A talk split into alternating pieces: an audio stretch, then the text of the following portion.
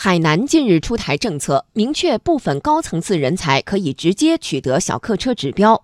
在不少大城市，小客车指标要通过摇号等方式获得，往往一号难求。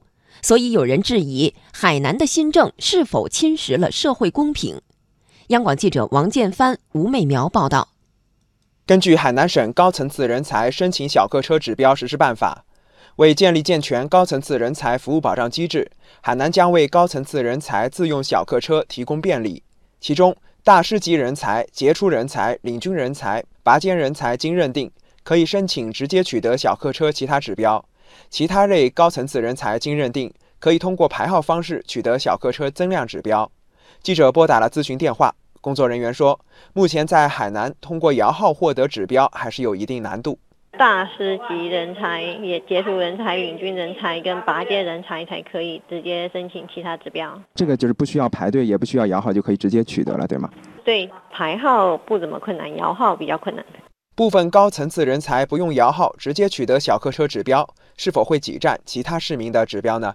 海南省交警总队车管处负责人陈亚洲告诉记者，大师级人才等直接取得的小客车指标，并不占用今年的燃油小客车配置增量。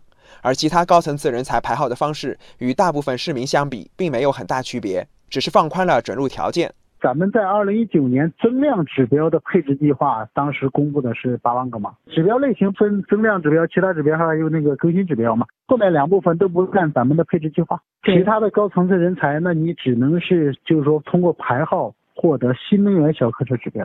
像我们以前的那个针对外省的，你要交社保啊，交个人所得税，连续二十四个月的。是我们限定的排号条件了，针对人才这个就没有这个条件了嘛？陈亚洲说，这次出台的政策本质上是海南之前一系列吸引人才举措的配套措施，为了给高层次人才在海南工作提供用车便利。那么，海南民众是如何看待新政的公平性呢？高层次的人才毕竟是少数呀，这个政策很好呀，因为它可以。更多的吸引高层次人才来海南发展。海南的这个汽车摇号也没有特别复杂，没有像外地这么紧张。我觉得这个政策还是相对来说比较公平吧。呃，能既能够给这些外地的专家吸引他们过来海南工作，呃，另一个方面呢，本地也没有这么焦虑的情况。不过，复旦大学公共经济研究中心主任石磊认为，这一举措违背了公平原则。通过破坏规则吸引人才、服务人才，可能会因小失大。大家在意不在意这是一回事，你能不能这么做这是另外一回事。制度的重要性就是对所有的人带有普遍适用性，普遍适用性遭到破坏以后，这个公平原则就不存在了。道路本身对于每一个纳税人来，他有平等使用的权利，你不能把平等使用的权利通过优惠的公共政策集中给少数人去使用。政府出台公共政策，一定要防止对一部分人的优惠，事实上造成对另外更多的人的歧视。近年来，各地掀起了抢人大战，而且大有升级之势。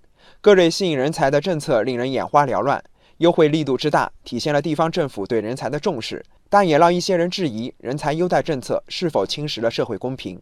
石磊认为，要建立科学的评估体系来衡量优惠政策与人才所做的贡献是否匹配，不能拍脑袋决策。否则容易出现继任女婿赶走儿子的问题。一类呢是体现他贡献大小的，这个反映在他的这个薪酬和奖励上，有一项成果奖励一项。第二块呢，我们可以为他们提供工作上的这个便利，可能办公室的这个空间和实验室的建设，那么这个呢可以优先考虑。一定要有个科学评估体系，有很多在这上存量人才一直在贡献，你没有很好的评估，你就忽视了他也是人才。